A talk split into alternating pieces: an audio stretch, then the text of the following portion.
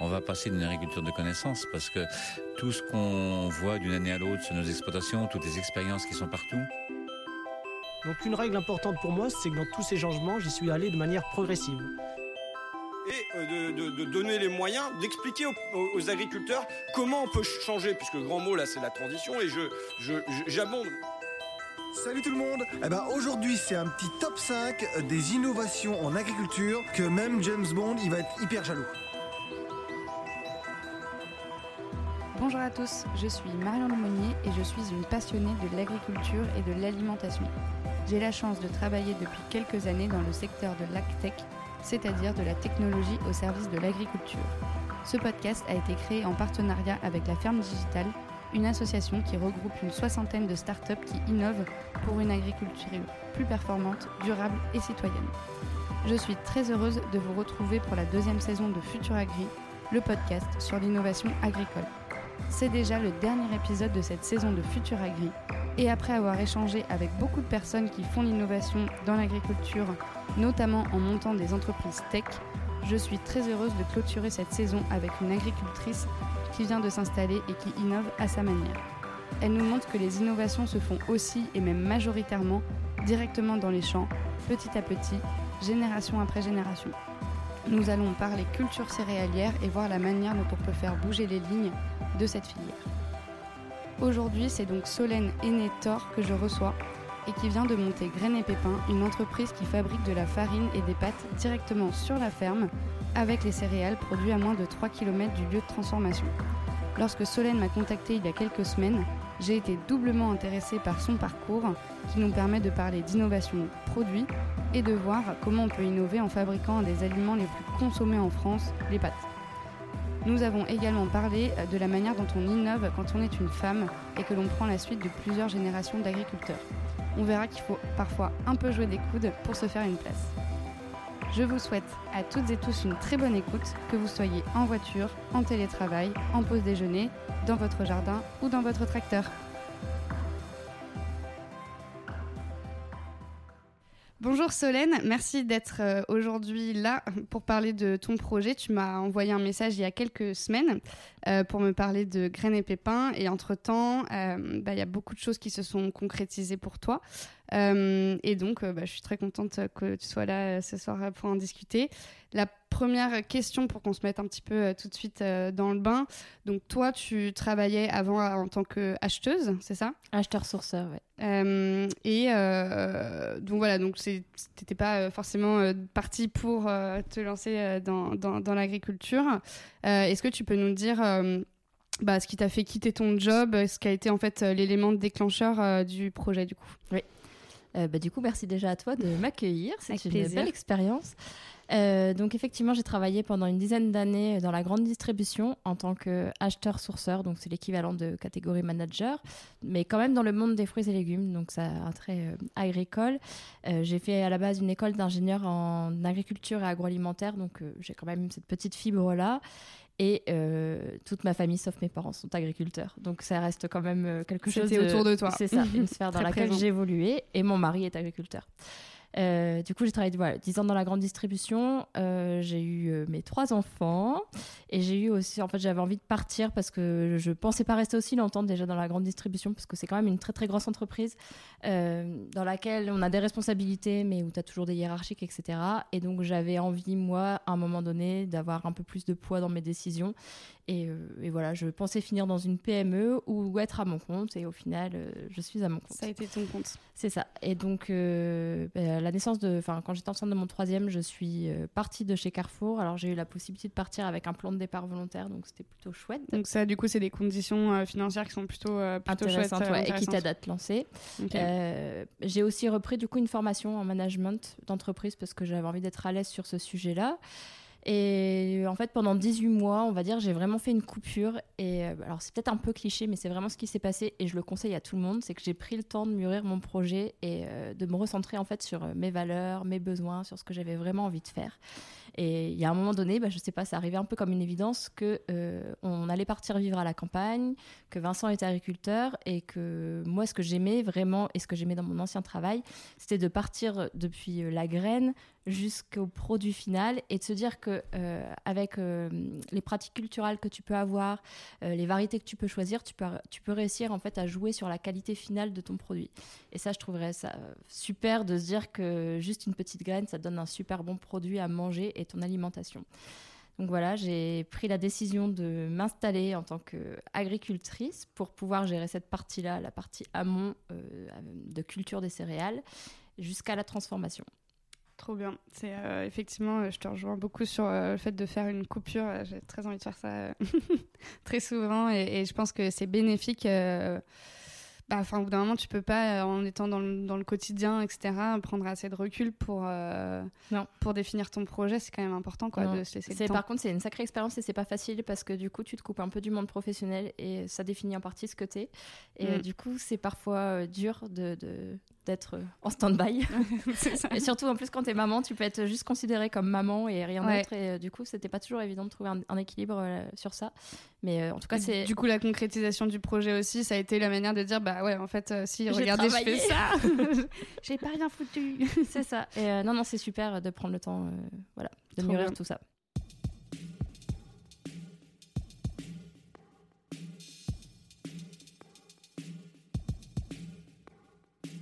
Donc du coup, euh, tu es parti dans, un projet de transformation en pâtes notamment, mais aussi du coup j'ai vu des farines sur, euh, sur le site.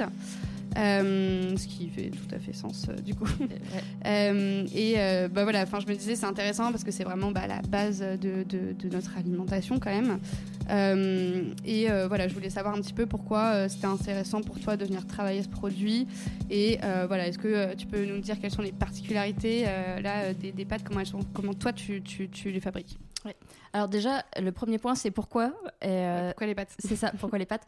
Euh, ce que, hum, dans ma démarche, j'ai regardé un peu les produits qu'on produisait déjà euh, sur l'exploitation et dans le bassin dans lequel je me trouvais. L'idée, c'était pas d'apporter quelque chose impossible à faire hmm. ou de totalement nouveau, parce que je, je, reste quand même avec trois enfants, une vie familiale. Enfin voilà, j'avais envie d'avoir cet équilibre-là et pas de me lancer dans un projet totalement fou. D'aller chercher du cacao à l'autre bout du monde, bah, c'était pas trop possible. Non, c'était pas tout à fait ça. Donc, euh, donc voilà, je suis repartie euh, vraiment du produit de base. Donc euh, les produits qu'on avait vraiment à portée de main, c'était du blé et du colza. Donc le blé est transformé ouais, sur l'exploitation. Parce que du coup, tu es dans la Somme? Oui, je suis dans la Somme, effectivement. donc région très céréalière. Très céréalière, ouais, ouais, complètement. Et donc le blé est transformé en farine sur l'exploitation et ensuite en pâte qu'on est censé appeler spécialité céréalière parce qu'on est sur des farines, enfin du blé tendre et pas du blé dur. Parce que voilà, c'était l'idée de pas démarrer une énième culture qui est pas adaptée à la région. Mhm. Le colza, il est transformé en huile. Donc euh, en termes de machines, j'ai euh, un moulin pour faire mhm. la farine. Euh, c'est ça. des machines à pâte et un séchoir et une presse à huile. ça nous offre aussi le champ des possibles pour le futur. Ouais, c'est clair. c'est plutôt chouette. Donc on démarre avec des produits qu'on connaît, qu'on maîtrise, et puis après on verra pour la suite. Ok, donc du coup, euh, effectivement, euh, l'idée c'était de tout venir produire euh, sur un, sur un, même, un même espace. Au-delà bah, du fait que c'est vertueux parce que bah, tu n'as pas de transport, enfin voilà, ça, ça, fait de plus en plus sens aujourd'hui pour tout le monde de se remettre à une échelle un peu plus humaine. Est-ce que ça a des intérêts techniques, de qualité ou économiques ou quoi de, de le faire aussi? Bah, Alors économique clairement parce que du coup moi je suis installée sur une toute petite surface, sur 2 hectares 61 et sans des ateliers de transformation c'était pas viable avec des céréales enfin classiques. On ne voit jamais d'exploitation. Je pense qu'ils font des hectares de non, céréales. Non, encore moins dans la Somme. J'ai jamais Non, non. Bah, enfin, si, euh, dans du maraîchage, mais pas. Mm. oui, c'est ça, mais, pas en céréales. C'est juste, voilà. Mais, mais du coup, d'avoir tous ces ateliers de transformation, ça me permet, moi, de pouvoir me dégager un salaire et de, voilà, d'avoir une entité à part et d'être euh, moins installée. Et puis après, euh, en termes, euh, on parlait de virtuosité, et ben en fait, je trouve ça plutôt chouette de se dire que euh, on a la matière première juste à côté de chez nous pour alimenter un bassin pareil autour de chez nous. En fait, c'est un pas vers l'autonomie mhm. et ça c'est hyper gratifiant. Enfin, vraiment, c'est ce que c'est ce qui me passionne en fait dans le projet, c'est de me dire que voilà, jusqu'à présent, les céréales qui étaient produites et qui sont encore maintenant la majorité, 50% elles sont exportées, euh, des céréales qu'on produit en France sont exportées hmm. et on importe 64% des pâtes. Et à un moment donné, il y a un non-sens. On a la matière première autour de chez nous. Et, euh, et, avant de chercher justement euh, à cette pause où tu as pu réfléchir sur le projet, etc., ça c'était une euh, quoi, une problématique que tu avais déjà identifiée ou c'est justement peut-être en apprenant ça où tu t'es dit mais attends il y a trop quelque chose à faire en fait sur bah alors j'avais quand même conscience qu'on exportait énormément euh, après, pour trouver le produit que je voulais faire, j'ai eu plein plein d'idées. Et euh, je sais pas si, enfin, je pense qu'on en parlera peut-être après, mais à un moment donné aussi, ce qu'il faut regarder, c'est les machines. Mm. Et, euh, et, en fait, tu as beaucoup de machines à échelle industrielle ou à échelle artisanale, mais genre toute petite, où en gros c'est pour toi. C'est pour la maison, quoi, c'est pour faire la cuisine, quoi. C'est ça. Mais après, un entre-deux, il y a plein de machines qui n'existent pas encore. Et euh, du coup, déjà où il y a peu de constructeurs ou pas du tout de mm. constructeurs. Et d'ailleurs, il y a un vrai marché à prendre là-dessus. Mais, euh, mais voilà, il fallait aussi trouver les, euh, les, produits qui étaient adaptés avec les machines en face qui vous pouvaient nous permettre de transformer nos produits. Et tu l'as trouvé sur les pattes, du coup? Sur les pattes, ça existait. Mais après, j'ai plein d'autres idées et ça n'existe pas encore. à faire. donc, du coup, on a parlé rapidement, effectivement, de, cette installation. Donc, vous vous êtes installé avec ton mari et bah, tes enfants aussi, du coup, qui font partie de l'aventure. Euh, vous vous installez tous les deux en même temps. Euh, parce que lui non plus, enfin lui n'était pas encore euh, agriculteur à ce moment-là. Pour te faire la genèse, du coup, euh, Vincent est agriculteur. il, était, déjà. en fait, il est, enfin, il était double actif. Donc c'est un, fils agriculteur qui a ça dans le sang. donc je savais qu'un jour ou l'autre, on retournerait sur dans le village où il y avait l'exploitation familiale. C'était prévu depuis longue date. Euh, entre deux, nous, on a, euh, donc lui, il était double actif, euh, il était déjà installé, donc ses vacances, il les passait à gérer la ferme. Et puis mhm. à côté, il avait son boulot donc de commercial dans le machinisme agricole. On y reste. Oui, oui, bien sûr. Voilà. Et moi, je travaillais du coup bah, dans la grande distribution, donc on habitait en ville. voilà, on était une vie à peu près normale. et, et, en fait, son papa partait en retraite, donc on est parti, on a déménagé. Et donc voilà, tout s'est un peu enchaîné en même temps. En fait, la naissance du troisième, le déménagement et nos installations. Toi, pause et du coup. Euh, ça. donc Vincent s'est installé sur, euh, sur la ferme de ses parents et moi j'ai repris. Euh, on avait eu l'occasion d'acheter il y a quelques années un propriétaire qui nous avait cédé 2 hectares 61. Donc moi j'ai fait les démarches pour m'installer sur. Sur, ces terres-là. C'est sa terre-là, ouais. Qui sont pas trop loin du coup. non, c'est dans le Gironde, ouais. Très bien.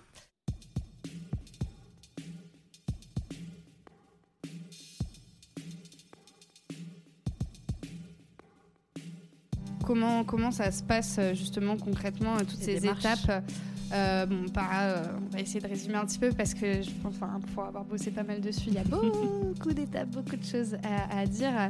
mais voilà, un peu savoir ces grandes étapes-là et comment ce projet, du coup, enfin, essayer de comprendre comment ce projet s'intègre dans vous, votre projet de vie.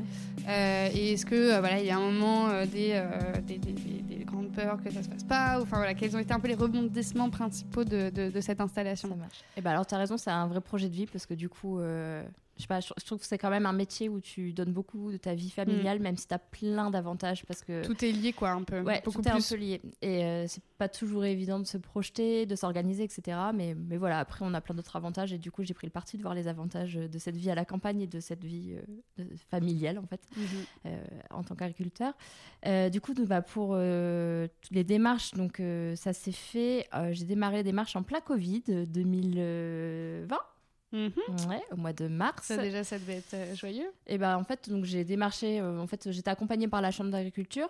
Donc il y a une espèce de business plan à faire. Ils appellent ça plan d'entreprise. Mhm. Euh, moi, j'avais avec mes études que j'avais refaites en parallèle, je l'ai plutôt géré toute seule. Et de toute façon, en plein Covid, c'était compliqué de, faire autrement. On faisait tout tout seul. C'est ça. ça a été validé donc par le CER, donc c'est un centre de gestion, et accompagné du coup par la chambre d'agriculture qui m'a fait quelques ajustements sur des petits trucs, mais dans l'ensemble, voilà, ça, ça s'est fait comme ça. Euh, mon installation via la Chambre d'agriculture, ça m'a permis de faire la demande de dotation jeune agriculteur. Donc j'ai eu une subvention de 30 000 euros. Ok, déjà ça, ça super intéressante et ouais, ça donne. Alors je, je tu l'as un peu à posteriori, mais c'est une bonne aide pour la trésorerie pour, démarrer, pour démarrer en fait. On te la, on te la, je me rappelle plus du coup. Euh, et eh ben en fait, on te la donne avant ou après que tu as investi? Après, quand même. Euh, là, sur facture. C'est ça, c'est sur facture. Donc là, je me suis, en fait, donc j'ai fait toutes ces démarches là, de faire aussi euh, un stage 21 heures. Moi, j'ai un diplôme agricole, donc j'avais juste ça à faire. C'est c'est deux, deux, trois jours, trois jours, parce que 21 heures, trois jours avec la chambre d'agriculture où tu as différents intervenants qui qui viennent te parler des assurances de la banque, etc. Enfin voilà, il y, a plein de petites choses. voilà. voilà, tout ce qui fait. Et donc je me suis installée en septembre 2020. Euh, Et là, tu vois, je vais toucher la dotation JA. Je viens de finir mon dossier, donc elle passe là au mois de décembre. C'était pour le mois de décembre. Parce qu'il fallait toutes Il les faut factures. quand même avoir la trésor pour avancer. euh, tout Ouais, ça alors ça, c'est dans euh, ton business plan ce que tu fais. Dans tes demandes de- de- d'emprunt auprès de la banque, tu as un petit emprunt euh, spécial trésorerie, justement, Ouais, ouais. que tu gonfles Parce jamais savent- assez. ouais, c'est ça. Et parce que tu, tu, ils savent que de toute façon, tu vas toucher cette subvention, donc il n'y a pas trop de problème pour, euh, Oui, oui, pour non, c'est ça. prêt-là. ouais. Ok, ça marche. Et, euh, et justement, euh, ben, comment ton projet il était un peu euh, reçu à la Chambre d'agriculture? Est-ce que, enfin, moi je, me- je me rappelle quand je travaillais chez Mimosa, il y avait quand même de plus en plus de projets de Ouais. diversification en fait au sein des fermes, soit de vente directe, soit de diversification des, diversification des cultures ou de transformation. Est-ce que euh, toi ça a été le cas ou tu étais un peu l'ovni euh, dans les projets qui Non, j'ai pas été l'OVNI. Après, d'une manière générale, effectivement, bon, je reste quand même dans le bassin Picard, donc euh, c'est plutôt des grosses exploitations. Ouais. Des, Des exploitations qui, voilà, familiales, qui euh. se transmettent de génération en génération. Donc ça reste quand même atypique. Par contre, effectivement, il y en a de plus en plus. Et en l'occurrence, quand j'ai fait mon stage 21h, on était, sans faire exprès, c'était un groupe qu'avec diversification.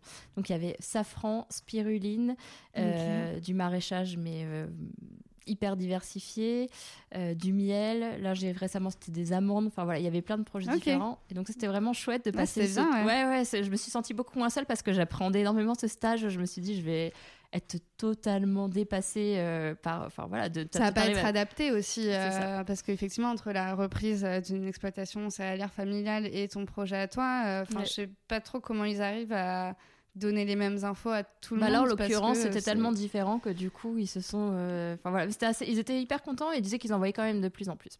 Donc voilà, après, euh, j'étais accompagnée par, sur, par la Chambre d'agriculture sur la partie euh, du coup transformation de blé Oui. sur, sur Oui, ça, comment tu t'es formée du coup à ça? Parce que agricultrice et faire des pâtes, c'est pas pareil. Et maintenant, c'est pas pareil. Alors, du coup, j'ai quand même fait mes études en agroalimentaire et agriculture, donc j'ai cette base scientifique. Et moi, j'a- j'adore l'aspect scientifique des choses. En fait, je trouve que c'est intéressant de voir ce qui se passe. euh, donc voilà. Et donc, j'ai fait euh, une formation, transformation de pâtes à la chambre. Alors, il y avait certains sujets qui étaient pas super, mais on a eu une super formatrice en génie alimentaire qui nous a vraiment euh, expliqué euh, ce qui se passait, la réaction du blé Mm. euh, au contact de l'eau, au contact des filières de pâtes, enfin au séchage, tout ce qui pouvait se passer. Et je trouve que ça aide vachement après à toi comprendre aussi. Pourquoi il y a un moment où ça n'a pas marché ou marché, que C'est tu ça. sais expliquer un petit peu ça, ce qui se puis passe. aussi quoi. choisir tes variétés. parce qu'en fait, ce qui est important dans les pâtes pour les faire, c'est d'avoir du blé avec un taux de protéines qui soit élevé. Et, euh, et donc, nous, on voulait faire avec du blé tendre. Ça se fait. Il y en a qui y arrivent très bien. Et du coup, là, on vient de faire nos premières pâtes. On a réussi. et, euh, mais il fallait choisir les variétés qui étaient bonnes, mais aussi qui tenaient à la cuisson. Et Mhm. donc, qui ait ce taux de protéines qui soit élevé avec un certain type de protéines. Donc, voilà, c'était là toute la recherche. Et c'est pour ça que ça prend aussi du temps. Parce qu'entre le moment où j'ai eu l'idée et le moment où on a lancé nos premières pâtes, c'est quand même passé plus de deux ans. Parce que Ouais. tout à l'heure, je te parlais de mon installation, mais avant l'installation, il y avait quand même eu du travail avant, de la réflexion sur les variétés, etc. Donc voilà, ça fait, ça que fait vous plus avez, de... euh, vous avez testé du coup euh, Mais non, parce qu'en fait, euh, l'agriculture, pour ça, c'est un temps d'inertie qui est quand même assez long. Donc, euh, entre le moment où tu testes et le moment où tu y arrives, c'est- t'as t'as un an, en fait. Bah oui, oui, il faut un cycle de culture quoi. C'est ça. Ouais. Et, donc, on avait quand même plutôt travaillé sur. Enfin, on avait quand même bien travaillé en amont sur les critères de sélection des variétés, donc sur des taux de protéines, quelles protéines on voulait, euh, des variétés meunières, etc. Donc, on croisait les doigts pour que ça marche. euh, mais effectivement, on n'était pas sûr à 100%. Donc là, on a lancé nos premières euh, pâtes euh, là, il y a trois semaines, un mois. Wow. Et, c'était, bah oui, oui, c'était Du super. coup, et, c'était la surprise quoi. Est-ce que ça a marché? Exactement. Est-ce que ça va marcher ou pas? Et en fait, ça marche. Donc, on est super content et on se dit qu'on a fait les bons choix. Ouais. Ouais, c'est clair, C'est clair. Et, et donc là, du coup, tu t'installes tous les tous les tous les euh, blés euh, que tu utilises pour tes farines viennent de ces deux hectares là où il y a quand même aussi des Non. échanges avec euh, avec la ferme de ton Non, de non, mari, tous- les blés qui sont transformés sur l'exploitation graines et pépins sont cultivés par graines et pépins. L'idéal, ça serait de pouvoir s'agrandir parce qu'à un moment donné, je vais quand même être assez limitée en volume si je Mhm. reste sur mes 2 hectares 60 Ouais, bien entre sûr. blé et colza.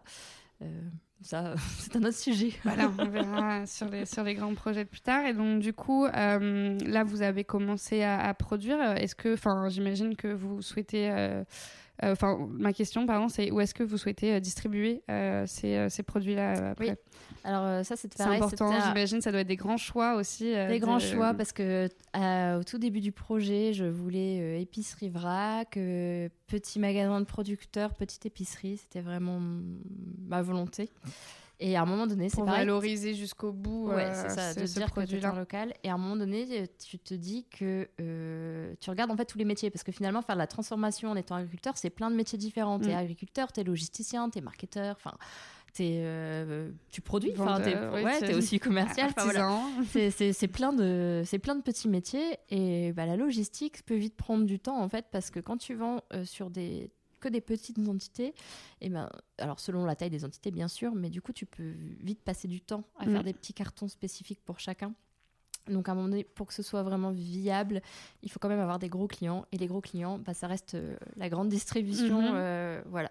Et pour y avoir travaillé, je sais aussi qu'il y a quand même des belles initiatives qui sont faites. Bah, il y a euh, quand tu. Bah, alors, pas Oui. à Paris, mais quand tu vas au supermarché, je trouve de plus en plus, effectivement, tu as des rayons à produits locaux, etc. Donc, j'imagine que ça. Enfin, voilà, tu, tu Ouais, peux vendre ça. tes produits aussi là-dedans, quoi. Bah, je pense qu'il y a des choses à faire. Après, tu as des enseignes qui sont plus ou moins réceptives. Après, tu as des franchisés aussi qui peuvent avoir eux-mêmes leur valeur, même s'ils sont, enfin, ils Oui. sont sous le giron de grandes enseignes. Il y a certains euh, franchisés qui ont aussi euh, la volonté de, voilà, de travailler avec une économie locale, des producteurs locaux. Enfin, je pense que ça se fait de plus en plus Mm. et euh, qu'il y a de quoi faire. Donc, Et toi, effectivement, ça te permet d'avoir cette base Là, de volume. de volume et Ouais. de logistique pour voilà pouvoir aussi euh, servir euh, des peut-être des plus Des petites, plus euh, petits, des ouais. plus petits sites, mais en, en ayant quand même une assise déjà là, quoi. Ouais. Et puis euh, de pas passer ton temps à faire que ça, de la logistique, parce que pour avoir parlé avec certains producteurs, ils passent deux jours sur la route à livrer toutes leurs petites. Parce qu'en fait, Ouais. ça peut vite coûter cher aussi le transport, donc euh, pour continuer de vendre, eh ben, c'est aussi sympa d'aller voir les gens. Oui, oui, on adore, mais effectivement, il y a 24 heures dans une journée, et quand ça. tu as 10 métiers en même temps, euh, il y, a, y a- il y a 7 jours dans une semaine, et voilà, tu fais vite ton calcul aussi. c'est ça. C'est ça. Euh, ok, bah merci pour, euh, pour euh, toutes ces précisions-là. Et donc, bah, pour le moment, faudra, enfin, ou en tout cas, faudra euh, aller euh, dans la Somme pour euh, déguster tes pâtes. Ouais, dans les Hauts-de-France, parce que Dans du coup, on a la, ouais, Oui, on, on a la chance d'être euh, en plein milieu des Hauts-de-France. Et ça, Ok. c'est vraiment super chouette parce que en termes de logistique, Mm. on, on dessert pas mal de- de- d'endroits là où on est. Et, euh, et en fait, il y a beaucoup de choses qui sont faites au niveau des Hauts-de-France pour dynamiser la région. Donc, euh, ça sera pas que la Somme, parce que la Somme est un peu mort aussi. Donc, si je compte sur la Somme, voilà. oui, c'est peut-être pas assez euh, pour écouler Non, tout ce que tu Non, souhaites. parce que même si, en fait, si, si tu réfléchis en consommation de pâtes, en fait, les habitants, c'est 8,6 euh, kilos par an. Donc, si tu réfléchis comme ça, euh, le bassin de la Somme, il est largement suffisant pour, Oui. euh, pour nous. Mais, euh, mais déjà, tout le monde ne va pas manger nos pâtes. Non, non, et, c'est clair. et voilà. Et après, nous, est, en fait, on est vraiment juste à la limite du Nord-Pas-de-Calais. Et mon attache de cœur Ouais. est dans le Nord-Pas-de-Calais aussi. Donc, du coup, je- ça te permet de toucher l'île, j'imagine Ouais, aussi. euh, voilà, qui est, qui est quand même, il y a un moment, il faut aussi se raccrocher à un gros bassin de conso ça, euh, ouais, ouais. pour, pour être safe, quoi. Mm.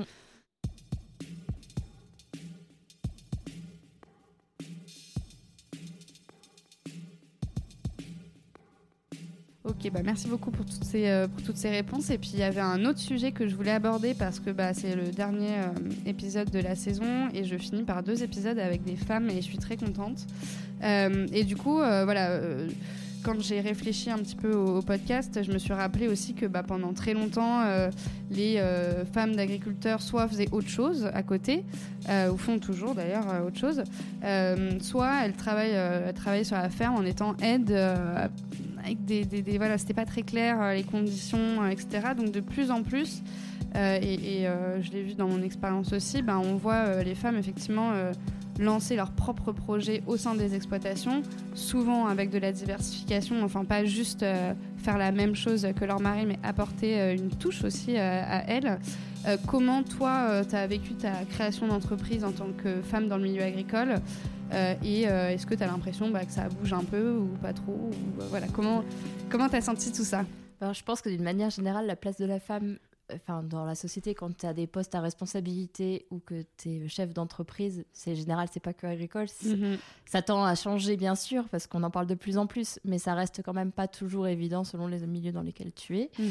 Euh, dans le milieu agricole et en Picardie, c'est encore pire. tu Euh, trouves, ouais. Ouais, je trouve. Après, il y a quand même, euh, bah, il y a quand même des exploitations qui sont reprises par des femmes euh, depuis leur, enfin, de leur père. On parlait de génération en génération. Je trouve qu'il y a quand même de plus en plus aussi de femmes qui s'installent De en filles, ouais, du de- coup, de filles, d'agriculteurs. ouais, qui reprennent l'exploitation familiale.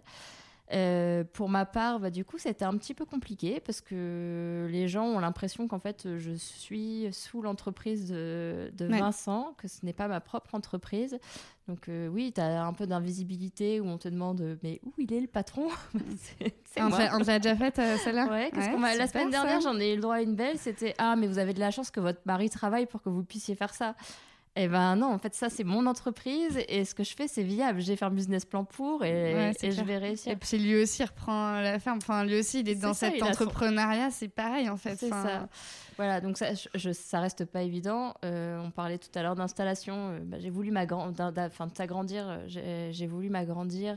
Et, euh, et ben en fait, euh, comme je suis femme d'agriculteur, sachant qu'on est, ça c'est un, un détail, mais ça n'empêche, on est marié sur la communauté, enfin sur le, le régime de séparation de biens. D'accord. On, on a Et donc, dans l'agriculture, ça va changer quelque chose. Ça, c'est quand même ta vie non, non, ça, privée. ça quoi. ne change pas. Justement, ça change pas. Et en fait, j'ai voulu m'installer et ils ont regardé euh, les terres qu'avait mon mari en disant Bah non, mais votre mari, il est agriculteur, il a des terres, donc vous, vous pouvez pas vous installer. Et non, mais en fait, ça, c'est ses terres.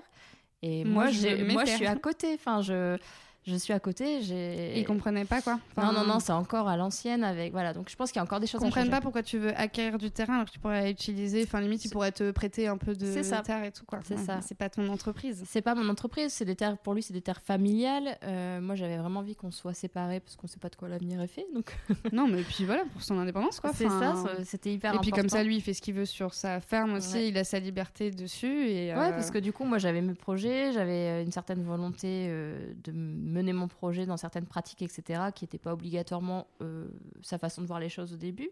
Donc voilà, j'avais envie de, de mener euh, ma petite entreprise Bah comme j'avais ouais. envie. Et voilà. Puis je pense que c'est sain aussi, euh, Mm. voilà, de, de se dire, bah, le soir on se retrouve, on a des, des histoires différentes à se raconter, on ouais, même échange si tu ensemble, travailles etc. ensemble sur certains, t'as une Bien sûr. synergie quand même, mais en fait, Mais du coup, cette synergie, elle doit être plus chouette que si t'es toute la journée ensemble sur la même problématique. Tu, là, tu as un échange en fait. ouais.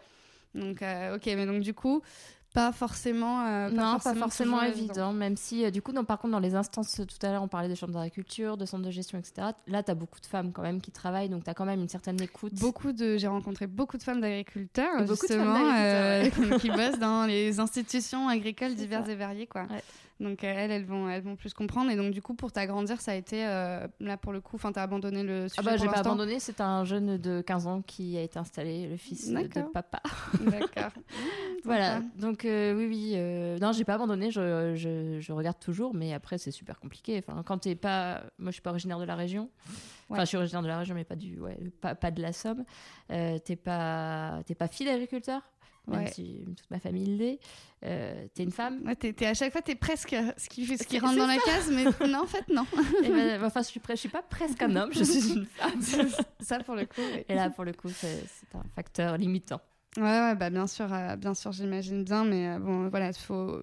Enfin, j'imagine que tu regardes, mais euh, c'est des, c'est ce qui sort dans les annonces. Enfin, c'est pas vraiment des annonces là pour le coup, Ouais. mais ça doit être beaucoup trop grand aussi, quoi. Enfin, j'ai l'impression que c'est un peu le problème euh, de, de- du foncier aujourd'hui dans ces régions-là, c'est que c'est énorme en fait et ça coûte euh, hyper Et cher. bah là, du coup. en l'occurrence, euh, l'offre dont je te parlais, il y avait 60 hectares. Alors, oh, c'est, oui, c'est énorme et c'est des montants. Enfin, alors c'est énorme, oui et non, parce que du coup, par rapport à la, Pour ouais, j'allais dire somme, pour la somme, énorme, mais ça dire, à reprendre, c'est quand même un gros morceau Oui. financier.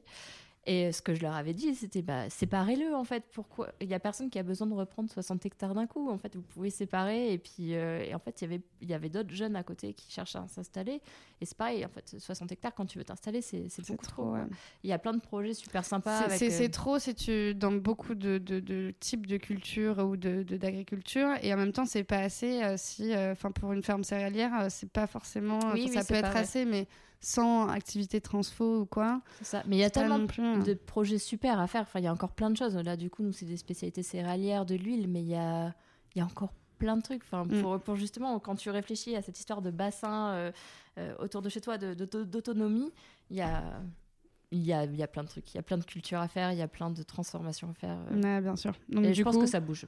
Ouais, ouais, ça bouge. Et, et- et du coup, pour toi, effectivement, une des solutions, euh, ce serait aussi bah, de, de diviser euh, les terres quand il quand il y a des gros blocs comme ça qui se présentent sur le marché. Là, euh, si je dis ça, non. mais non, mais, Non, enfin, mais je- parce que c'est quelque chose qui commence à se développer. On voit là plusieurs projets où euh, ils se mettent à plusieurs, ils lèvent des fonds, ils achètent du foncier euh, comme ça assez costaud. Et ensuite, tu as une grappe de fermes euh, qui, euh, qui se monte et qui se répond euh, les uns Ouais, aux autres. et et bah tout. alors- J'ai trouvé ça. Bah, Alors moi, ça, ça a été un idéal pendant très longtemps. Je me suis dit, ouais, c'est trop bien. Il y a des gens qui l'ont fait. Je pense que c'est pas, c'est pas si simple. Non. Mais c'est un modèle, en tout cas. Je trouve au moins ça a le mérite d'exister et que voilà, montrer qu'on peut faire autre chose. euh, C'est ça. Bah alors j'ai euh, deux sons de cloche sur ça. Le, Ouais. le premier c'était, je me souviens plus le groupement qui s'occupe de le nom du.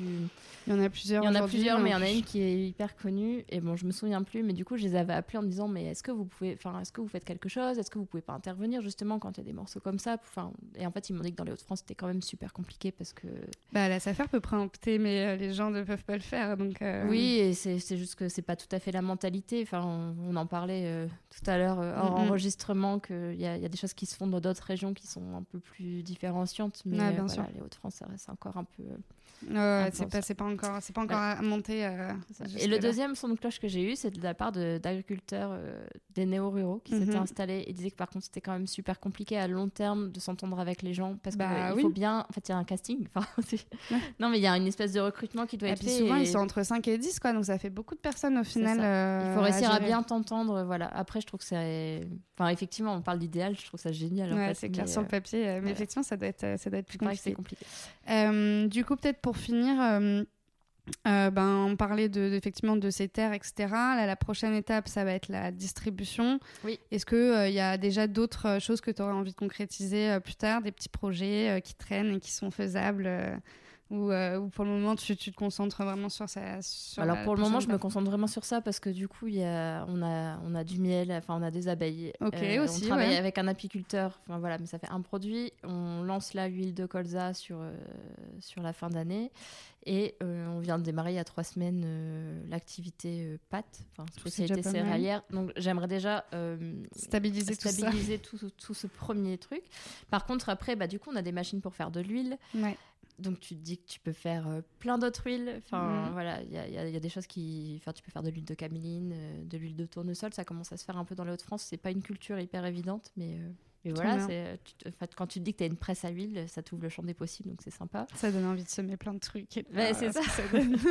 Et après, la machine, à- les machines à pâte, bah, c'est pareil. En fait, après, tu peux, euh, tu peux réussir à faire avec d'autres céréales, avec euh, y a des légumes secs, des choses comme ça. Donc ouais, j'ai des choses en tête, mais euh, mais je préfère déjà euh, Petit stabiliser, ouais. c'est ça. Bien sûr. Mais du coup, normalement, l'année prochaine, euh, on aura des, quand même des légumes secs, euh, des lentilles dans un premier temps. Trop bien. Euh, et en fait, qui dit lentilles dit plante tutrice, donc généralement caméline, pour pouvoir faire de l'huile. Enfin, Ok, voilà. c'est une ouais. association euh, qui Ouais. fonctionne bien. Bah, en euh, fait, euh, du coup, ça, bah, alors déjà, de ramener des légumineuses dans l'assolement, c'est par rapport à toutes ces problématiques. L'assolement, du coup, ça va être la manière dont tu vas gérer tes cultures Ouais, et les pour, rotations. pour bah, améliorer le sol. Quoi. Donc, euh, du coup, c'est l'idée, c'était de remettre, euh, de remettre des, des légumineuses. Donc, euh, on com- enfin, je préfère commencer doucement, donc ça va être lentilles vertes. Et en fait, c'est- une plante qui est très fine et qui a tendance à verser. Donc, en général, on lui met une plante tutrice. Et une des plantes, ça c'est des essais, c'est pas super facile, c'est la caméline que tu peux transformer en huile, qui est très bonne pour la peau, mais aussi pour le à, manger, qui a plein, de, plein de propriétés nutritives. Trop bien. Bah, si ça peut aider sur euh, les champs et, euh, et Ouais, bon bah, derrière chouette, euh, pour nous. mais ouais, du coup, ça c'est des petites cultures, donc en fait, on va avoir un point de vente à la ferme, donc ça, ça sera distribué, je pense, euh, juste chez nous. Tu vas du coup euh, vendre aussi directement euh, Ouais, sur ouais, l'exploitation. ouais, bah, alors juste deux heures par semaine parce que tu vois on parlait toujours des journées qui font euh, que 24 heures et donc c'est pareil je peux pas en fait et quand tu es en production tu peux pas être coupé tout le temps donc on aura un petit créneau juste de 2-3 heures par semaine à partir de janvier euh, l'année prochaine et voilà notre gros produit ça reste les spécialités céréalières et après on a tous ces petits produits là mais après dans qui ça vont se développer. euh, oui, voilà. Maintenant que, maintenant que tu as les machines, le champ des possibles, il est Ouais, énorme ça, euh, et il n'y a plus qu'à quoi. exactement Bah écoute, merci beaucoup Solène euh, d'avoir partagé euh, toutes tes aventures avec nous, pour ton retour d'expérience bah, qui nous permet aussi de, de replonger. Je trouve ça toujours... bah, on en parle beaucoup en fait dans ce podcast-là de... euh, bah, de d'innover aussi pour euh, assurer le renouvellement des générations, assurer euh, que bah, la relève elle soit là. On en parlait dans le, juste le dernier épisode avec Neopharm, donc c'était hyper, enfin moi c'était hyper important pour moi de finir avec quelque chose, effectivement un, un sujet concret sur l'installation agricole et en plus bah, ton installation à toi elle est hyper intéressante. Donc merci beaucoup. Merci à toi.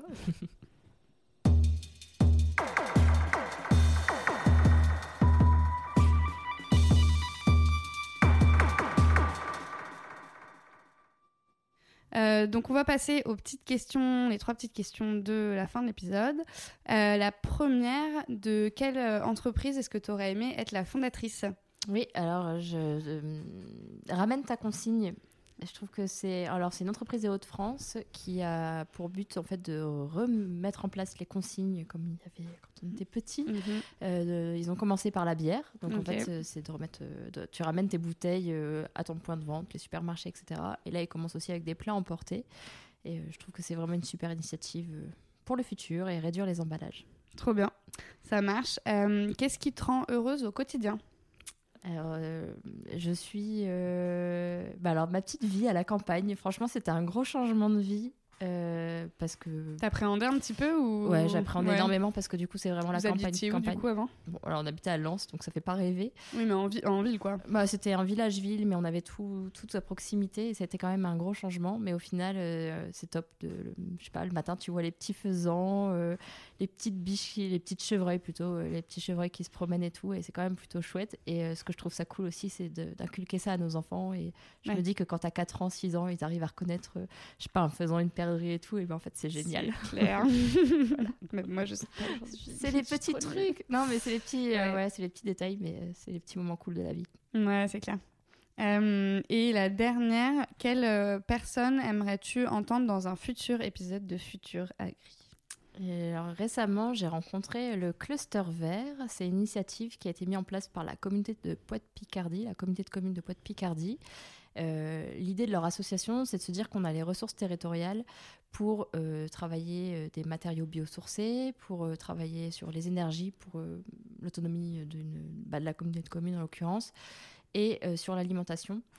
Et je trouve que ça va vraiment pareil dans le sens de notre futur. Et quand je suis ressortie de les avoir rencontrés, j'étais reboostée à bloc de me dire qu'il y avait des solutions qui allaient émerger pour, voilà, pour un futur, je sais pas, plus vert et plus, plus responsable. Et, euh, Avec du coup des belles synergies aussi, mais il se passe, enfin j'ai l'impression que, enfin j'avais entendu il y a longtemps quand même que la région de France, euh, il, faisait- il se passait quand même beaucoup de choses euh, et euh, les troisième révolutions industrielles et tout ça, enfin Ouais. voilà, c'était quand même une région qui est un peu pionnière sur pas mal de sur pas mal de sujets quoi, donc ça m'étonne pas qu'il y ait des Ouais, il y a plein de choses qui sont faites dans ce sens-là, et ouais, il y, a- il y a vraiment plein de choses qui sont faites dans ce sens-là dans les Hauts-de-France, donc ça c'est super chouette. Et cette initiative-là, elle est aussi portée avec la région. hein. Enfin, ils sont aidés aussi là-dessus, mais euh, voilà, l'idée c'est du coup de mettre en place des synergies entre différents, euh, enfin, ouais, différents intervenants, que ce soit des agriculteurs, euh, des constructeurs, des, des revendeurs, enfin voilà, et de, de créer une espèce d'écosystème.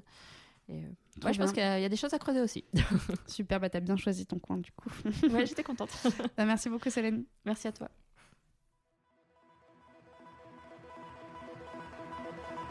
Voilà, cet épisode de Futur Agri est terminé. C'était le dernier de la saison 2 et c'était vraiment top de l'enregistrer avec Solène. Vous l'avez entendu, on a pas mal échangé et fait le tour de beaucoup de sujets.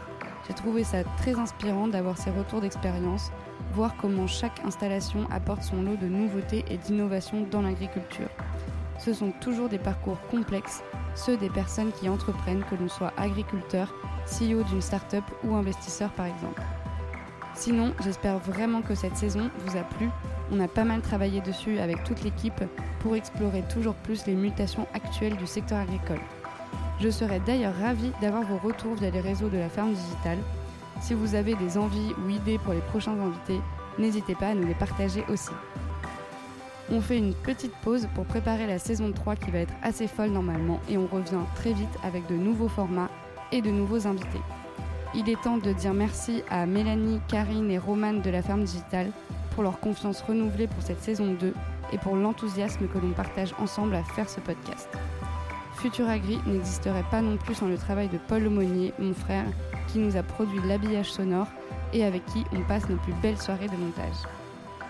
Je vous dis à très bientôt pour rencontrer les personnes qui font l'innovation dans le secteur agricole.